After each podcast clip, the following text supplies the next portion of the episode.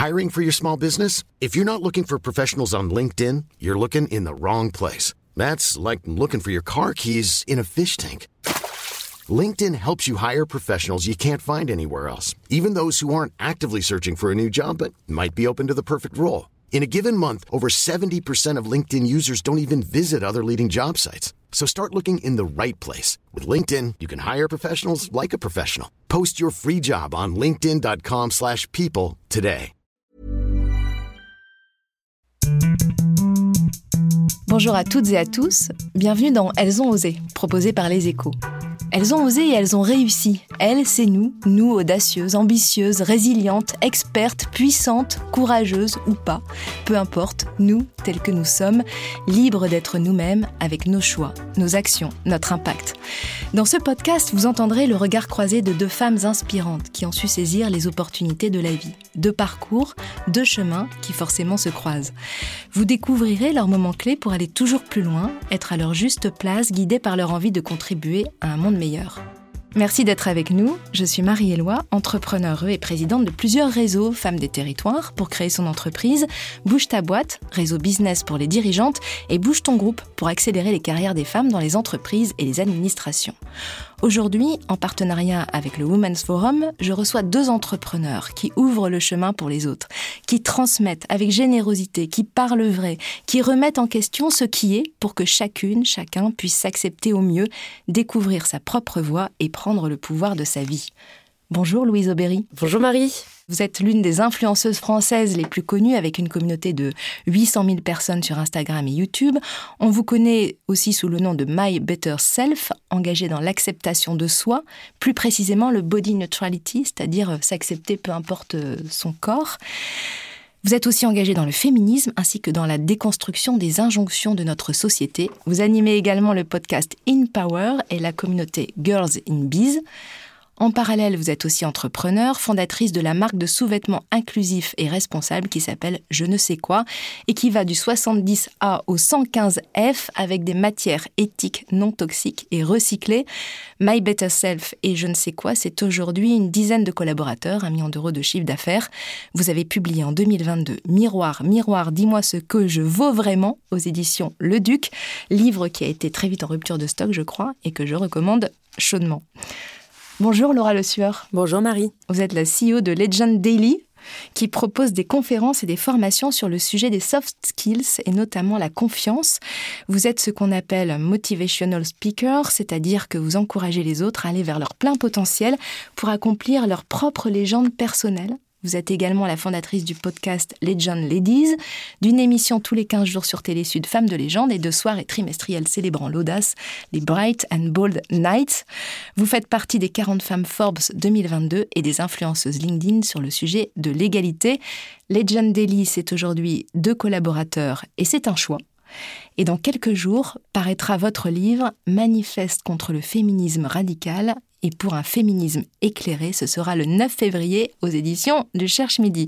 Ensemble, Louise Aubéry, Laura Le Sueur, j'espère qu'on vous donnera envie, à vous qui nous écoutez, d'accepter la grande aventure d'être vous-même, comme le disait si bien Simone de Beauvoir.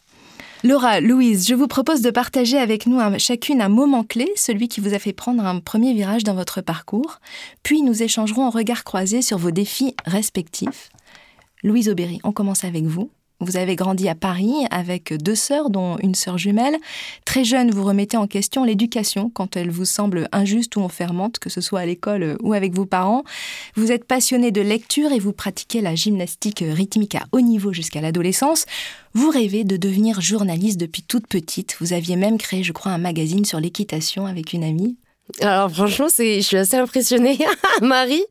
Tu, oui, c'est, exactement ça, quoi. Tu as tout juste. Cheval Express. Ouais, Cheval Express. Voilà, big up au lecteur de mon collège. Votre premier moment clé, c'est lorsque vous décidez d'étudier à Sciences Po Paris, voie royale pour le journalisme. Et là, en deuxième année de Sciences Po, vous créez une émission, votre propre émission. Comment ça s'est passé? En fait, euh, je soutiens euh, beaucoup le système à Sciences Po qui est fait pour les associations étudiantes. On peut en fait à chaque semestre proposer nous-mêmes des initiatives et en fait certains projets sont retenus. Et du coup, euh, c'est vrai qu'avec l'association euh, Sciences Po TV, qui est l'association un peu de journalisme euh, à Sciences Po, j'ai proposé un format parce que je commençais à m'intéresser à l'entrepreneuriat et en fait je voulais montrer qu'en sortant de Sciences Po, on faisait pas forcément de la politique parce que c'est quand même une idée reçue qu'ont encore beaucoup de personnes. Et donc j'avais moi-même envie d'aller à la rencontre d'entrepreneurs, de connaître leur parcours. Et donc, je me suis dit, bah, je vais créer Sciences Po Valais pour interroger des anciens euh, de Sciences Po qui sont devenus entrepreneurs pour comprendre en fait leur parcours et ce qu'ils ont à nous partager. Sciences Po Valley comme Silicon Valley, j'imagine. Voilà, c'était le clin d'œil. Et ça, c'était en quelle année? Euh, C'était en 2017. Et vous n'aviez pas encore votre communauté? Vous aviez déjà commencé à créer votre communauté euh, d'abord fitness sur les réseaux sociaux? Comment ça s'est passé? Donc vous aviez déjà cette appétence pour euh, parler, transmettre bah, En fait, comme vous l'avez très justement dit, j'avais même un journal au collège et puis, et puis oui, je pense que j'ai toujours écrit, j'ai toujours aimé partager. Et c'est vrai que le fait d'avoir une passion qui grandissait pour un certain, une certaine activité, en l'occurrence le fitness, et l'émergence des réseaux sociaux qui permettaient un peu d'allier passion et partage, je me suis dit que j'avais envie d'interagir avec des personnes qui partageaient ce même centre d'intérêt, parce que autour de moi, c'était pas tellement le cas. Et de là est juste venue ma volonté de, de partager euh, comme une sorte de, journal digital où je partageais euh, voilà euh, mon apprentissage, mon parcours au fur et à mesure. Et, Donc fitness au début, au début c'était juste fitness, c'était faire partie de la communauté. Oui, exactement. C'était connecter avec des personnes qui avaient le même centre d'intérêt et je pense que c'est une grande force des réseaux sociaux de créer ce sentiment d'appartenance.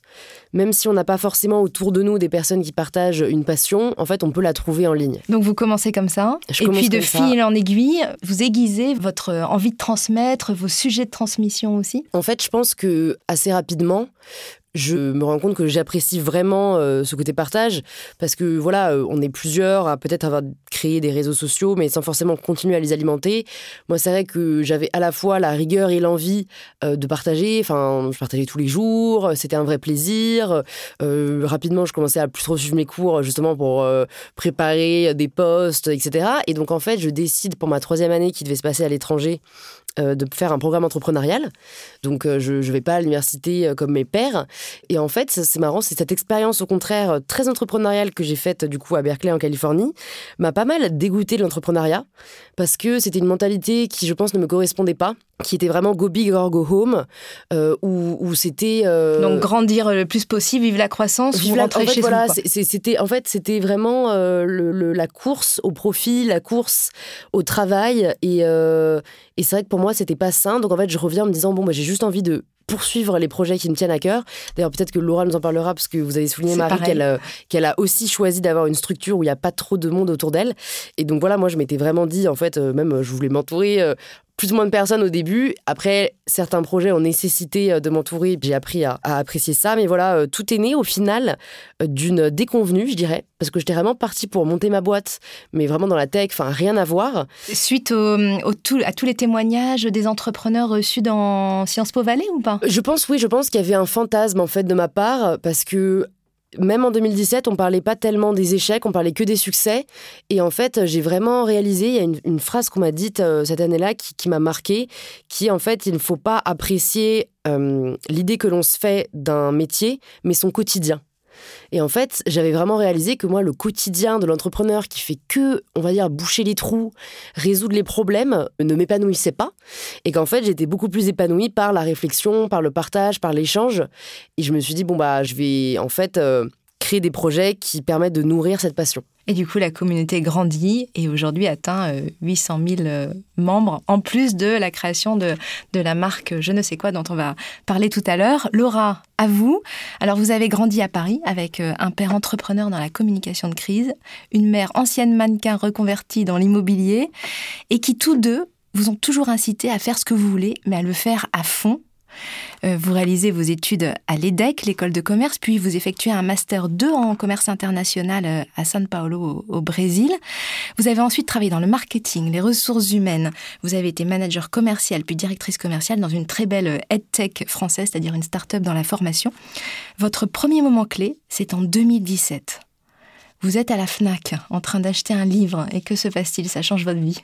Oui, absolument Marie. À ce moment-là, effectivement, je suis salariée dans une structure de la tech.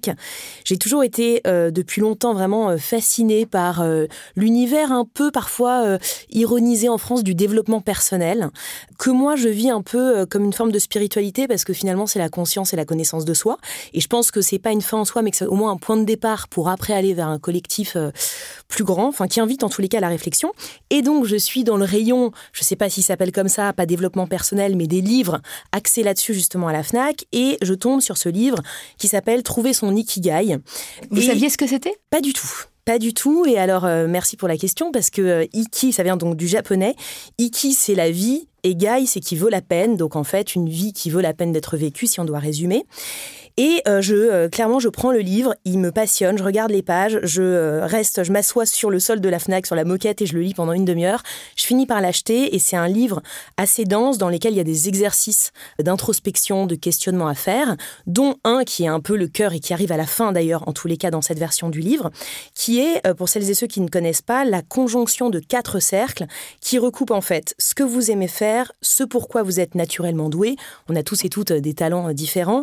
Ce pourquoi vous pouvez être payé, donc la version, on va dire, euh, plus pragmatique de votre valeur sur le marché, en tous les cas, du travail, et ce dont le monde, ou du moins les autres, ont besoin.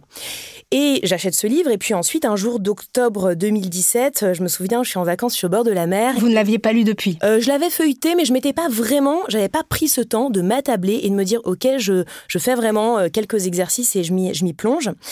Et en faisant ces exercices, alors c'est long, hein, euh, c'est le rapport d'ailleurs temps court, temps long hein, qu'on a, qu'on a plus trop, je me rends compte qu'en fait, je mets des éléments dans ces différentes rubriques, je me plonge aussi dans ce que j'aimais faire enfant, pour pas oublier l'enfant aussi qu'on a été, qui, revient parfois en boomerang. Et long story short, pour faire court, je me rends compte que moi, mon ikigai, ça tourne autour de l'expression et notamment de l'expression orale. J'avais fait du théâtre enfant, euh, j'adorais faire tout ce qui était récitation, les spectacles, etc. Mon job de directrice commerciale, finalement, c'était autour de l'envie de convaincre, au final. Avez même fait un TEDx Oui, voilà. En anglais Oui, absolument. Euh, et, donc, je me dis, moi, c'est autour de l'expression orale. Et en fait, ce moment-là infuse. Parce que sur le moment, je me dis ça, mais je suis toujours salariée dans la tech. Et finalement, euh, ça a vraiment infusé comme un sachet de thé. Et euh, on en reparlera, mais ça m'a permis après de gagner du temps. C'était un peu le prendre le temps d'aller vite. En fait, j'ai pris ce temps d'introspection pour arriver à ça. Et c'était mon pourquoi quelque part. Et donc, ça m'a vraiment donné un coup d'accélérateur, mais pas sur le moment, par la suite. Et ça prend combien de temps de travailler son ikigai vraiment comme vous l'avez fait en, en oh, profondeur C'est difficile euh, de donner une durée parce que c'est vraiment propre à chacun. Ce qui est sûr, c'est que je pense sincèrement que c'est pas quelque chose qui se fait en une journée, ni même en une semaine. Ça peut prendre pour certaines personnes en fonction du moment où elles en sont aussi dans leur vie hein, et de euh, ce qu'elles sont capables d'entendre et d'accepter d'elles-mêmes. Et ça, ça peut prendre du temps. Ça peut prendre euh, peut-être un mois, comme ça peut prendre un an, comme ça peut prendre des années. Donc c'est variable.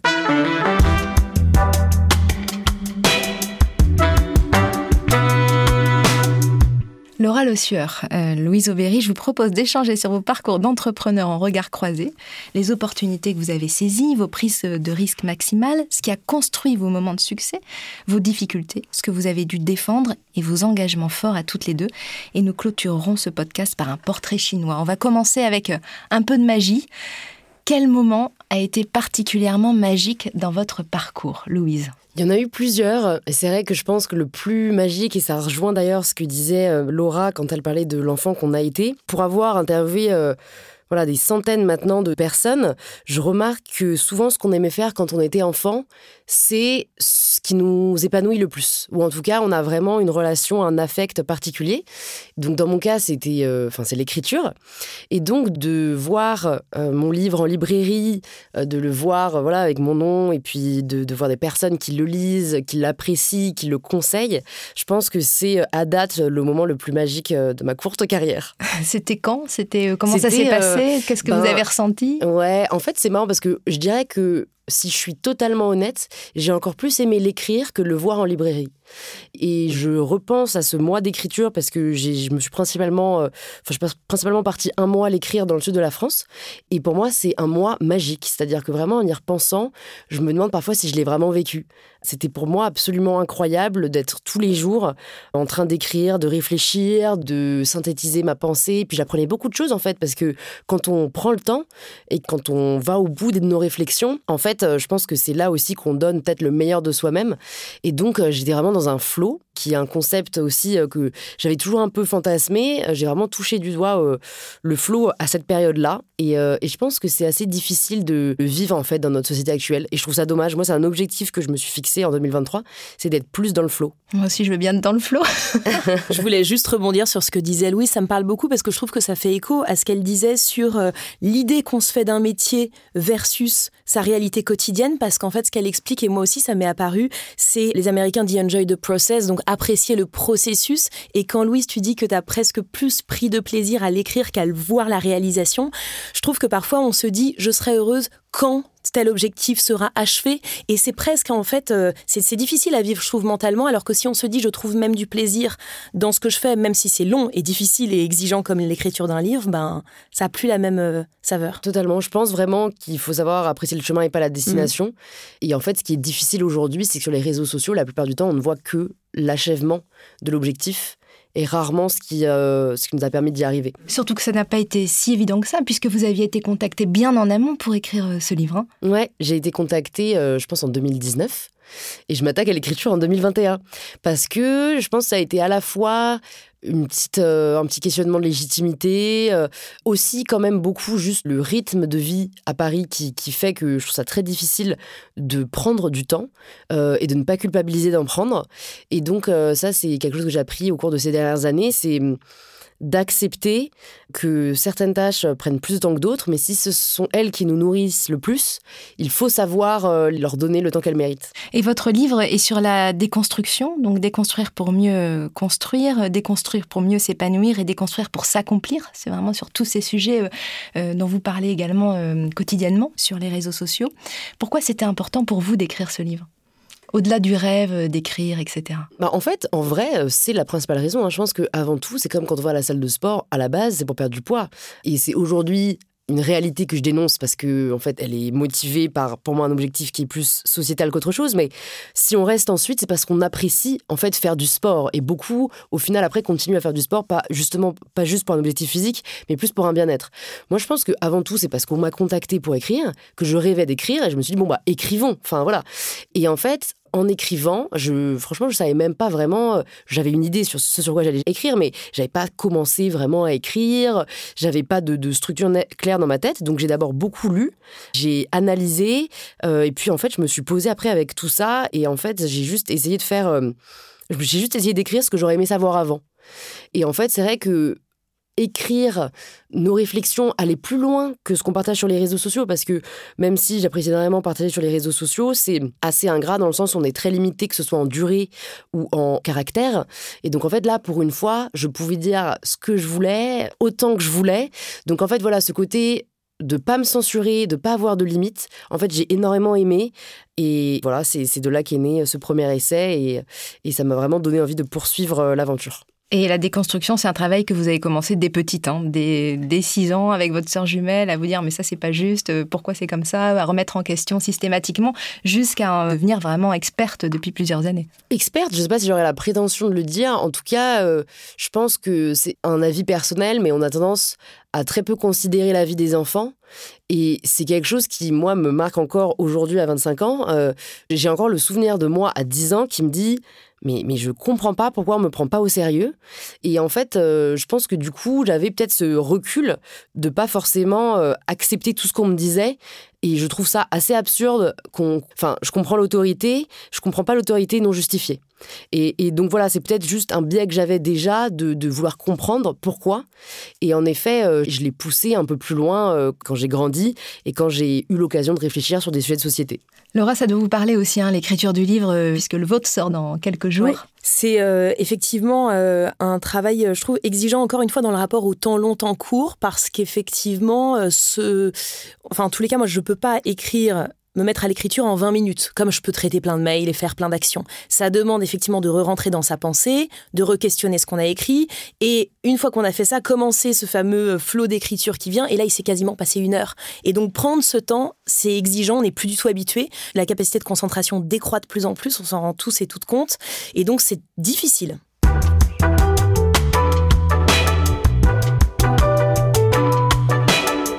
Votre moment magique. c'est un moment où les valeurs que vous aviez en tant que collaboratrice salariée au travail ne correspondaient plus à finalement cet ikigai qui avait infusé en vous depuis plusieurs années, c'est ça? Oui, exactement. En fait, c'est vrai que c'est un moment de crise derrière lequel en fait se cache comme souvent une opportunité parce que euh, je suis dans une entreprise qui réussit très bien, j'ai un super salaire, euh, j'ai beaucoup d'autonomie, mais il y a un management déshumanisé qui ne me va plus, il y a une course effrénée à l'hypercroissance euh, que je ne comprends plus. Et en réalité, moi, j'ai toujours mis beaucoup d'investissement et d'énergie, j'ai toujours adoré travailler, c'est une valeur aussi qu'on m'a transmise. Et je me questionne, je me dis, tu mets une énergie de dingue, tu travailles même le week-end, mais parce que j'aimais aussi ça. Parfois le soir, enfin, je comptais pas mon temps et je me dis, ton énergie et ton temps, qui sont tes deux ressources les plus précieuses, tu les mets au service de quoi? Et là, en fait, il y avait quelque chose qui ne m'allait plus et il y a eu une goutte d'eau, effectivement, qui a fait que, un petit peu du jour au lendemain, euh, j'ai décidé de tout quitter pour monter euh, mon entreprise. Après, il faut être très honnête aussi, on est dans un pays en France où moi j'ai eu une rupture conventionnelle. Euh, c'est important de le dire aussi parce que ça a permis d'avoir un confort voilà, pendant un Pôle emploi est le premier fournisseur non, mais effectivement, créateur d'entreprise. Ça, ça, voilà, ça existe. et c'est vrai que c'est intéressant ce moment un peu magique. Pourquoi est-ce qu'il était magique? Parce que je viens de quitter le salariat avec mon ikigai, mais sans forcément de plan B. Je suis enceinte de deux mois à ce moment-là. Euh, je crée mon podcast euh, et en fait, euh, tout prend sa place. Louise parlait tout à l'heure du flow parce que je crois que j'étais au bon endroit, que j'étais alignée et que même si j'avais pas forcément toutes les next steps, eh ben je savais que j'avais envie de faire euh, voilà, de créer mon entreprise, de faire euh, euh, des conférences mon métier, il fallait que je trouve justement quoi dire à qui et comment, ce qui n'était pas une mince affaire mais en tous les cas, j'avais cet ikigai m'avait effectivement pas mal aidé au préalable. Et pourtant, c'était juste avant le Covid, vous aviez tout, vous étiez enceinte, vous aviez quitté votre travail juste avant le Covid et votre entreprise malgré tout, elle décolle. Oui, effectivement, alors j'ai dû commencer beaucoup en digital forcément parce que les conférences et les formations, je les ai tout de suite digitalisées. Mais euh, je crois que c'était aussi euh, bah, quelque part une opportunité parce que ça m'a permis euh, de prendre aussi le temps et de, faire les choses sur un rythme complètement différent puisqu'on a tous et toutes été dans une temporalité autre que celle qu'on a l'habitude d'avoir. Alors on sent bien toutes les deux, hein, vous avez régulièrement pris des risques, vous êtes régulièrement sorti de votre zone de confort. Quelle a été la prise de risque maximale? Là on voit que pour Laura, la création d'entreprise a été très facile, un flow comme vous dites. Mais vous, Louise, ça a été euh, pas forcément une expérience euh, aussi euh, évidente et aussi simple mm. au démarrage, le lancement de je ne sais quoi? Ouais, je pense que l'insouciance est à la fois euh, une force et une faiblesse. Et, euh, et en fait, euh, donc je reviens des États-Unis en 2018. je reprends mon master donc 2018-2019. Et après, j'essaie de faire une année de césure parce que je me disais qu'il fallait un peu de temps encore pour réfléchir à ce que je voulais faire et parce que la plupart en fait des, de mes camarades font une césure entre les deux années de master. Et en fait, là mûrit le, le projet d'une marque de sous-vêtements éco-responsables parce que j'en avais marre d'avoir tout le temps à choisir entre des sous-vêtements beaux et des sous-vêtements confortables. C'était vraiment soit l'un, soit l'autre, rarement les deux. Et quand par hasard euh, ces deux aspects étaient liés, ils étaient très rarement faits de manière éthique et surtout inclusive. Je parlais beaucoup d'acceptation de soi et de son corps à l'époque. J'étais un peu en dilemme parce que je me disais d'un côté, j'ai pas apprécié mon expérience entrepreneuriale à Berkeley et j'ai envie de me concentrer sur euh, des projets que je peux mener seul. De l'autre, euh, et, c'est ce qui l'a emporté, l'envie de construire un projet qui me dépasse était plus forte et de répondre à un vrai besoin et donc c'est là que c'est en fait j'ai vraiment passé mon année de césure à créer euh, je ne sais quoi donc parce que le textile ça prend du temps. Alors vous aviez commencé je crois au moment de l'été 2019 vous pensiez lancer une collection pour Noël. C'était Ça s'est pas du tout passé bah, comme ça. Ça s'est passé comme ça, mais Noël de l'année d'après. Voilà, finalement. un an plus tard, donc ouais, j'ai mis un an et demi à sortir la première collection. Donc c'est aussi, voilà, euh, c'est pour ça d'ailleurs que j'ai partagé tout le processus de la création de mon entreprise euh, sur les réseaux sociaux et notamment sur YouTube avec une série étudiante entrepreneur parce que je trouvais ça extrêmement dommage qu'on n'ait pas l'information en fait que oui beaucoup de gens souhaitent monter leur boîte mais qu'est-ce que ça représente vraiment? Euh, quels sont euh, les écueils dans lesquels ne pas tomber? Quelles sont les erreurs qu'on peut éviter? Quels sont les obstacles qu'on n'évitera pas? Et du coup voilà ça m'a tenu à cœur de partager de partager tout ça et en fait indirectement, c'est aussi ce qui a permis à la marque de, très bien fonctionner dès le début, parce qu'il y avait une vraie attente, que euh, en fait toute ma communauté a vraiment co-construit les produits avec moi. On l'a fait, euh, on l'a fait ensemble et on l'a fait pour répondre à un vrai besoin. Mais c'est vrai que ça a été une prise de risque parce que du coup, euh, mon année de master 2, elle ressemblait pas à grand chose. Hein.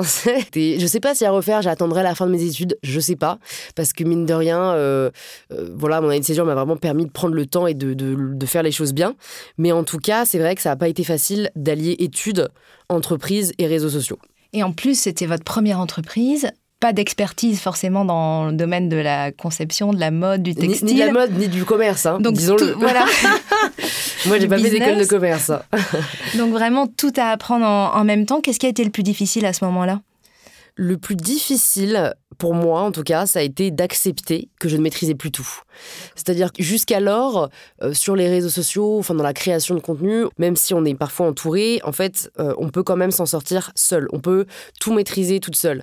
Et en fait, là, que par exemple euh, des prototypes aient du retard, que la matière était teinte dans la mauvaise couleur, en fait, c'est des choses qui rendent vraiment folle. Enfin, en tout cas, qui moi m'ont rendu vraiment folle. Et mine de rien, c'était quand même une, une belle leçon. Je sais pas si on peut dire de résilience, d'humilité.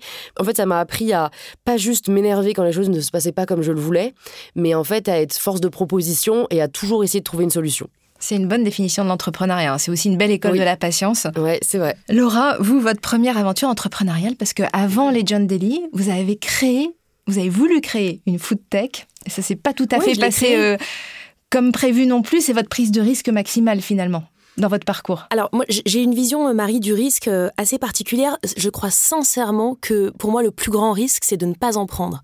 Pour moi, le plus grand risque, c'est de rester dans un statu quo par peur du changement, par peur du risque. Et je vous avoue que très souvent, je dis oui.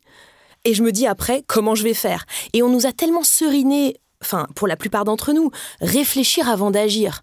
Bien sûr, il faut de la réflexion dans tout, mais je crois que parfois il faut aussi agir et puis bon, on verra aussi sur la route comment on fera. Donc j'ai un peu de mal à me dire quelle est la prise de risque maximale. Oui, la food tech, je l'ai créée, elle a duré un an et pareil, j'ai décidé d'arrêter au bout d'un an parce que la raison pour laquelle je l'avais faite n'était pas forcément la bonne. Je pensais répondre à un besoin. Donc vous étiez salarié encore à ce moment-là Effectivement, euh, j'étais salarié et puis euh, avec une amie, on parle d'un projet. On décide après quelques euh, mois quand même de réflexion de se lancer un projet dans la food tech qui s'appelait Collected. C'était du click and collect de plats de restaurants avant le Covid hein, à emporter euh, pour euh, aller euh, manger chez soi ou au bureau, peu importe. Donc on coupait l'intermédiaire de la livraison pour avoir des vrais plats de restaurants, de brasseries à emporter. C'était très curseur précurseur, voilà. C'était très compliqué parce qu'on devait aller toquer à la porte des restaurants, donc avec beaucoup de terrain pour aller convaincre les restaurateurs et en même temps beaucoup d'acquisitions nécessaires pour le B2C, donc les consommateurs. Et finalement, ça pouvait marcher, je pense, mais un, le marché était quand même saturé, il y avait beaucoup d'acteurs, et puis moi, l'énergie que j'avais, c'était pas mon pourquoi dont je vous ai parlé juste avant. Donc j'allais parce qu'il y avait une opportunité de marché, mais j'avais pas ce feu qui me nourrissait suffisamment pour euh, aller combattre en fait tous les obstacles. Et le feu, je vois Louise qui, Louise Aubéry qui hoche de la tête, c'est important. C'est important de, connaître. Euh, c'est aussi un autre terme, je pense pour l'ikigai, c'est la zone de génie. Et en fait, la zone de génie, c'est là où, quand on a un ratio, euh, si on imagine notre énergie comme deux batteries, ce qui nous prend de l'énergie, parce que toute activité nous en prend, mais celle qui nous en redonne encore plus qu'elle nous en prend, c'est un peu là-dessus qu'il faut se concentrer. Et je suis d'accord qu'en fait, euh, voilà, on fantasme l'entrepreneuriat, mais euh, au début, c'est vachement d'opérationnel, vachement de terrain. Moi, l'opérationnel, ça me draine mon énergie, ça m'en redonne pas beaucoup. Donc en fait, c'est après savoir aussi dans quoi on se lance et, et si après on peut se spécialiser peut-être dans ce qui nous nourrit vraiment, quoi. Mais c'est un super juste pour terminer sur ce que dit Louise, ça me parle parce que moi, quand je fais des conférences, parfois j'arrive, je suis fatiguée parce que j'ai une grosse semaine, je sors de ma conférence, je suis galvanisée parce que ça m'a donné de l'énergie. Après, attention, faut aussi parfois écouter sa fatigue corporelle et pas tomber dans un, voilà, un burn-out ou autre, mais c'est important. Et votre prochain gros risque, Laura, je crois que c'est un rêve. Oui, effectivement. Ouais. Alors, je crois que c'est la première fois que j'en parle, euh, on va dire, entre guillemets, en public. Euh, moi, je rêve de euh, louer un énorme théâtre et d'organiser un immense spectacle avec des femmes, quelques hommes aussi, mais surtout beaucoup de femmes qui incarnent les propos que je tiens en conférence sur la notion d'audace, de courage, de leadership, de vision, de cohérence, d'alignement. Et je rêve de faire un énorme spectacle de trois heures avec des expériences et, et d'en faire un moment magique. on vous souhaite ça du coup euh, en 2023.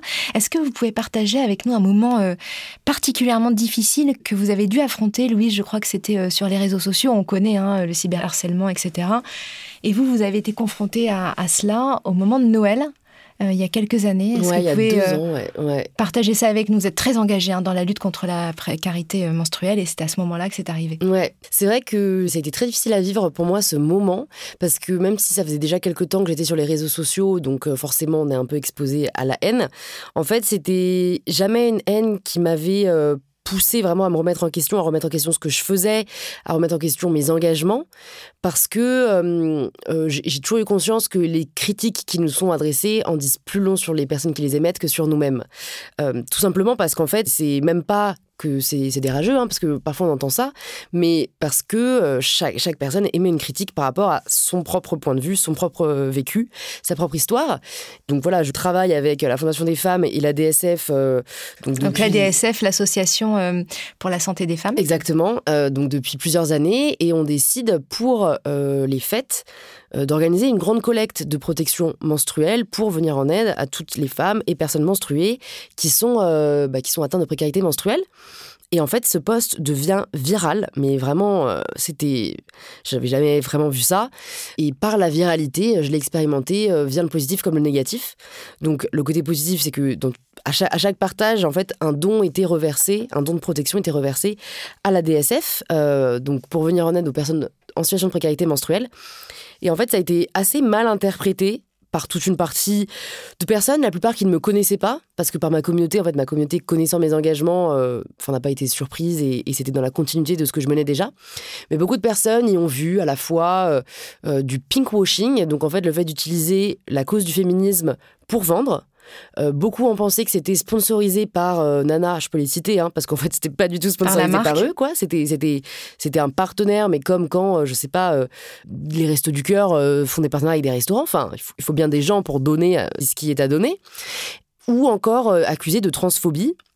Et c'est peut-être la critique que j'ai la plus écoutée, parce que oui, j'avais dit 1,7 femmes en situation de précarité menstruelle et pas personne menstruée.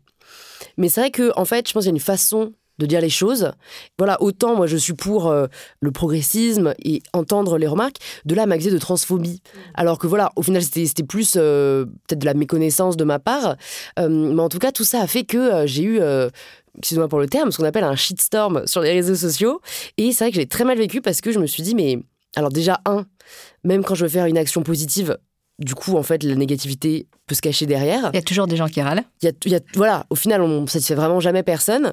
Et de deux, en fait, c'était très difficile. Et ça, je pense que c'était plus une question d'ego. Hein, donc, euh, j'ai quand même pris du recul. Mais c'était très difficile de me dire que, en fait, des peut-être centaines de milliers de personnes allaient avoir une image de moi qui n'était pas celle que je suis. Euh, et, ça, ça a été dur, mais voilà, j'ai fait mon deuil. Je me suis dit, bah, soit, en fait, il y a des gens qui vont penser que je suis une vendue. Ben, qu'est-ce que vous voulez que j'y fasse, en fait? C'est peut-être que après, euh, en suivant mon contenu, ils verront que dans tous les cas, je suis tout autant engagée que je l'étais. Et, en tout cas, ça a été, ouais, euh, un moment vraiment, vraiment difficile où je me suis même dit, bah, en fait, est-ce qu'il faut peut-être que j'arrête de prendre position sur les réseaux sociaux? Parce que c'est un débat que j'ai avec pas mal d'amis créateurs, créatrices de contenu, c'est qu'il y en a beaucoup qui ne souhaitent pas se mouiller. Bah, je comprends aussi pour justement éviter ce genre de retour de bâton. Alors que moi, ma position a toujours été de dire, je ne vois pas l'intérêt d'avoir une voix si ce n'est pas pour faire bouger les choses. Donc euh, voilà, heureusement, ça ne m'a pas arrêté. En plus, c'était le jour de Noël. Ouais, c'est le 24 décembre. Ouais, c'est dur. puis, vous avez mis combien de temps pour euh, digérer ça et passer à autre chose? Parce que là, avec deux le recul, on entend... Euh, oui. De, ouais, ça s'est fait progressivement, mais il m'a fallu euh, bien une semaine pour arrêter de pleurer déjà. un mois pour commencer à me dire que la vie continuait et que tout le monde n'allait pas se rappeler de moi comme étant la fille qui a fait une collecte, vendue, etc. Et puis deux, trois mois pour me rendre compte qu'en fait, la vie, enfin, il ne tenait qu'à moi de, passer à autre chose, quoi, au final. Et en plus, grâce à cette collecte, vous avez euh, contribué à euh, aider 800 000 femmes Oui, 800 000 personnes en situation de précarité menstruelle, du coup. Merci, Louise. Laura, vous, quel a été le moment particulièrement difficile que vous avez dû euh, affronter? C'était il y a pile 10 ans. Et c'était aussi en décembre. Effectivement, c'était. Il y a un pattern. Voilà, exactement. C'était en décembre 2012. Euh, je reviens euh, donc de, de mon année euh, à Sao Paulo où j'étudiais. Et puis, j'ai des douleurs physiques dans le dos, dans le ventre. j'ai un problème voilà, qui s'aggrave, qui ne passe pas. je fais des examens, des IRM, des scanners, des prises de sang. On ne trouve pas. Et puis, je me souviens très bien, un jour, un matin très tôt, je vais voir un spécialiste. J'étais avec ma mère et qui à ces mots qui me dit écoutez, euh, bah, il semblerait que ça puisse très probablement être un cancer de l'utérus. Donc évidemment, euh, là, le choc, euh, et euh, il faut faire derrière une biopsie, une opération pour vérifier que c'est ça. je ne fais pas de suspense là-dessus. Heureusement pour moi, ça n'était pas ça. Mais vous savez, on a ce cerveau limbique qui ne fait pas la distinction forcément entre le réel et l'imaginaire, et qui est aussi le cerveau de nos émotions, qui guide beaucoup nos actions. Et moi, j'ai vraiment, je me souviens à ce moment-là, j'ai eu une urgence existentielle parce que je me suis dit, j'ai peut-être, à, j'avais bah, du coup 22 ans, un cancer euh, de l'utérus, euh, et c'est ce qui arrive malheureusement aussi à des femmes à cet âge-là et je me dis bah si ça se trouve euh, voilà ça peut être fatal ou pas mais en tous les cas euh, euh, ça m'a donné cette perception là je suis restée dix jours après à l'hôpital et c'était une alerte de santé qui aurait pu être très grave parce que je suis passée à trois jours d'une septicémie donc où j'aurais vraiment pu y rester. Ça a aussi affecté ma fertilité. J'ai réussi à avoir un enfant par la suite en faisant une FIV mais voilà sur le moment je me suis rendu compte que bah, déjà de la fragilité de la vie dont j'avais conscience mais mais ça m'a redonné encore plus d'élan parce que j'ai une, voilà, ça m'a donné une réelle urgence existentielle et une conscience aussi de ce que pouvaient vivre les femmes, pas que, mais euh, sur ces sujets-là. Une réelle urgence existentielle, c'est-à-dire euh, je vais vivre ma vie pleinement, c'est ça? Exactement. Exactement.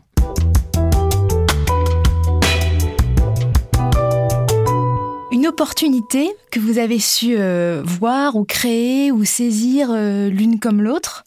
Qu'est-ce que ça peut être? Laura, vous, c'est un moment euh, quand vous étiez salarié, c'est ça? Oui, par exemple. Euh, euh, je trouve que, je le disais tout à l'heure, mais derrière les crises, en, chinois, le mot crise, c'est en deux caractères. C'est drôle, il y a danger et opportunité. Et moi, l'opportunité, bah, c'était un peu lors d'une crise parce que j'étais dans cette entreprise de la tech, donc en hyper croissance. J'avais été recrutée quasiment au jour près au même moment qu'un collègue masculin, même diplôme, mêmes objectifs. Moi, j'étais en surperformance d'objectifs, lui était juste à l'objectif. Et au détour d'une conversation à la machine à café, je me rends compte qu'on a 10 000 euros d'écart de salaire. Mais bien sûr, tout le monde parle à la machine à café. Exactement. Mais ce qui est important, c'est que, alors moi, je m'en suis rendu compte et je l'ai su et j'ai agi après dessus et j'ai rectifié cet écart en 15 jours en en parlant à mes dirigeants sans pour autant, et c'était un choix, mentionner mon collègue masculin, en parlant juste de ma valeur à moi, mais sachant quand même tout ça. Ouais. Et pourquoi? Parce que euh, j'avais envie de parler de ma valeur et pas de rentrer dans une comparaison. Oui, mais là, pour moi, c'est plus réparer une injustice. Oui, je sais, mais euh, j'ai fait le choix de vouloir travailler l'aspect négociation plutôt que l'aspect comparaison. Mais après, euh, j'ai aussi agi en... maintenant, ils ont des grilles de salaire où clairement c'est transparent, parce qu'il y a eu des alertes et que derrière, j'en ai parlé en interne. Mais sur le moment, j'avais envie de m'affirmer par rapport à ma valeur personnelle.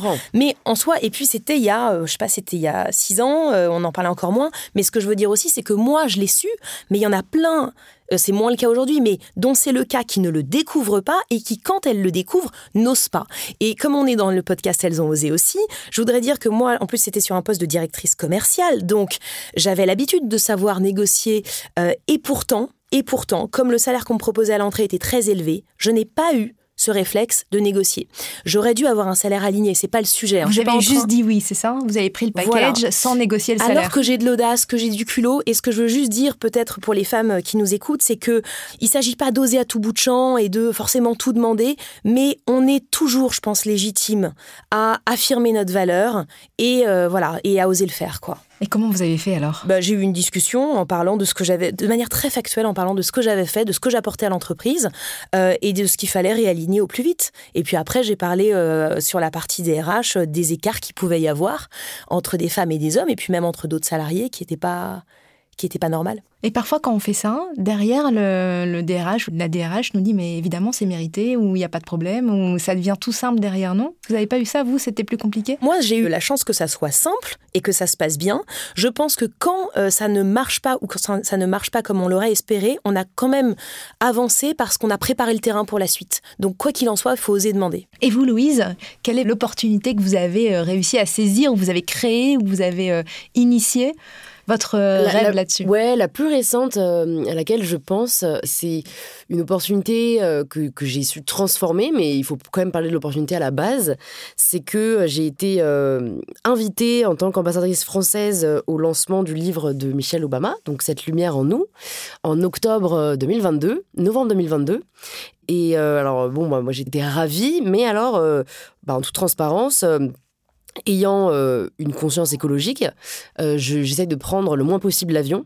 Et donc, en fait, je me disais, est-ce que ça vaut le coup d'aller prendre l'avion et de faire Paris-Washington entre guillemets, juste pour assister au lancement du livre de Michelle Obama? Sachant que c'était votre rêve de, de, la rencontrer depuis toujours. Ouais, ouais, c'est vrai que c'est une personne que j'admire énormément. Donc voilà, mon premier réflexe, c'était genre waouh. Mais après, ma conscience écologique, quand même, je me suis dit, bah, est-ce que ça vaut le coup? Parce que j'avais pas non plus de garantie de prendre un petit déj avec elle. Donc euh, bon.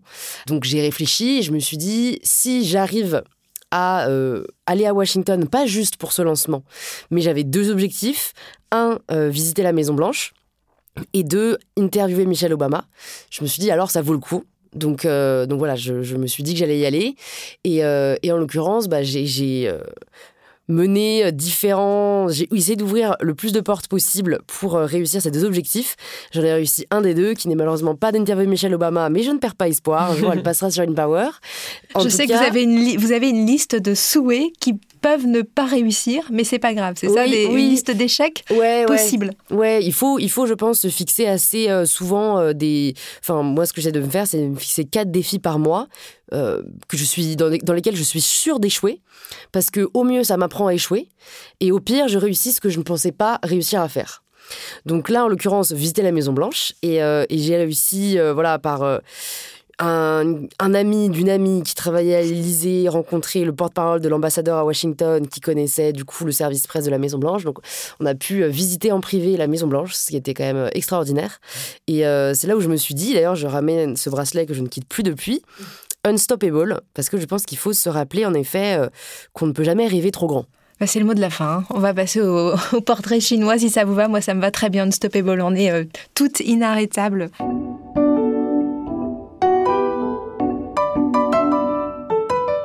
Portrait chinois, si vous croisiez vous-même à l'âge de 20 ans, Louise Aubéry, euh, Laura Le Sueur, qu'est-ce que la personne de 20 ans vous dirait? Euh, à la personne d'aujourd'hui. En même temps, vous êtes jeunes toutes les deux, hein, donc 20 ans, c'était il n'y a pas très oui, longtemps. c'était vraiment il n'y a pas longtemps, malgré tout ce qu'elle a fait. Je pense qu'elle euh, elle me dirait quel beau début de chemin, mais, mais j'ai hâte de voir la suite et je serai au premier rang. Louise Aubéry euh, Je pense qu'elle se dirait euh, bah, continue. Continue et concentre-toi vraiment euh, sur ce que tu as envie de faire et pas forcément sur ce que les autres attendent de toi. Ce qui vous ressource Lire. Le sport, mon fils, passer du temps seul, et je voudrais juste insister là-dessus parce que euh, euh, je trouve que, je parlais de développement personnel au début, quand on passe du temps seul, déjà c'est pas facile, mais en fait c'est un peu faire taire le brouhaha incessant, alors des réseaux sociaux, des gens, peu importe, pour entendre en fait son propre, je sais pas, son propre murmure intérieur, et donc euh, parfois ça fait peur de passer du temps seul, mais alors moi ça me ressource énormément. Ah, moi aussi. Hein. À quoi avez-vous renoncé pour votre vie d'entrepreneur? Moi c'est avoir un équilibre vie pro vie perso parce que cet équilibre c'est cette image qu'on connaît mais c'est euh, être tout le temps finalement en déséquilibre en train de pédaler et donc finalement euh, quand on est je crois investi dans ce qu'on fait j'ai renoncé à me dire qu'il allait avoir une scission ma vie pro ma vie perso c'est ma vie et euh, je l'embrasse pleinement voilà c'est vrai que il y, a rien que j'ai vécu comme un renoncement parce que j'ai jamais cherché à avoir un équilibre qui pour moi est là aussi une injonction plus qu'autre chose. Je pense que l'équilibre, c'est à nous de le trouver et de se le créer, même si c'est du 80-20. Donc, euh, je dirais peut-être juste d'accepter que je ne peux pas toujours faire ce que je veux, même en étant entrepreneur. Il y a des, il y a, voilà, il y a des priorités, il y a des actions, il y a des responsabilités auxquelles je ne pourrais pas euh, m'échapper. Un exemple? Bah, Je pense vraiment à, du coup, je ne sais quoi, qui est, qui, qui est l'entreprise, du coup, de, enfin, ma marque de sous-vêtements en fait, il euh, y, a, tellement de problèmes euh, quotidiens, hebdomadaires, de, logistique, de finances, de trésorerie, de tout ça, qu'en fait, euh, ça m'a vraiment appris que même si moi, parfois, je préférais peut-être, je sais pas, faire un podcast avec un invité inspirant, en fait, sachant que j'aime vraiment je ne sais quoi, le message qu'on porte, la différence qu'on arrive à faire aujourd'hui pour des, des, milliers de femmes, il faut accepter que là, la priorité, c'est c'est le besoin en instant T, quoi.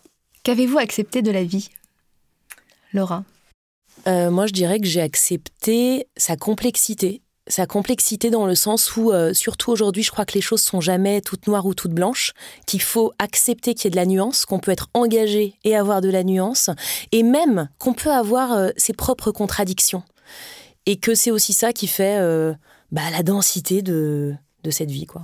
En fait, moi, j'imagine pas vraiment la vie comme un enseignant, une enseignante, et, et j'aime pas trop cette vision-là. Comme si, en fait, on était vraiment un pion qui dépendait de quelqu'un qui, a déjà choisi pour nous. Donc euh, je dirais juste que euh, le fait de vivre m'apprend que parfois la volonté ne suffit pas. Parce que voilà, je suis assez... Euh, comment on pourrait dire Bon, bah, j'ai voilà, un problème, une solution. J'essaye toujours plutôt de plier la réalité à mon envie. Et, et voilà, j'apprends au fur et à mesure que c'est pas toujours possible, mais ça ne m'empêchera pas de faire mon maximum. La discipline de vie, si vous en avez une qui vous sauve, ça peut être euh, zéro discipline aussi. Alors moi, c'est peut-être un peu cliché, mais j'avoue que c'est mes tous les jours mes 20 minutes de yoga parce qu'en fait, ça me permet de me d'avoir en fait, ça me permet d'avoir un ancrage en début de journée dans une journée où je ne sais pas ce qui va se passer et ça me fait du bien, ça me canalise, ça me rassure. C'est pour ça que ça me ressource. Moi, c'est manger à heure régulière parce que quand je ne mange pas, je n'arrive plus à réfléchir. Merci Louise Aubéry, merci Laura Le Sueur, merci à vous qui nous écoutez. Un immense merci à Camille Codor et Marie Jaworski pour la réalisation de ce podcast. Merci à Sandrine Dao, Zaya Cassel et à la Dream Team des Échos pour l'organisation.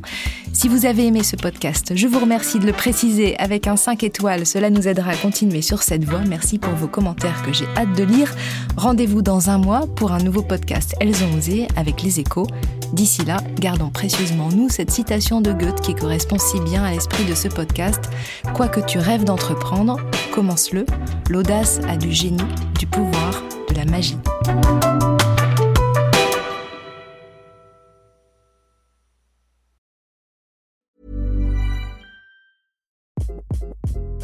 Hi, this is Craig Robinson from Ways to Win, and support for this podcast comes from Invesco QQQ, the official ETF of the NCAA. The future isn't scary Not realizing its potential, however, could be. Just like on the recruiting trail, I've seen potential come in many forms as a coach. Learn more at Invesco.com slash QQQ. Let's rethink possibility. Investco Distributors, Inc.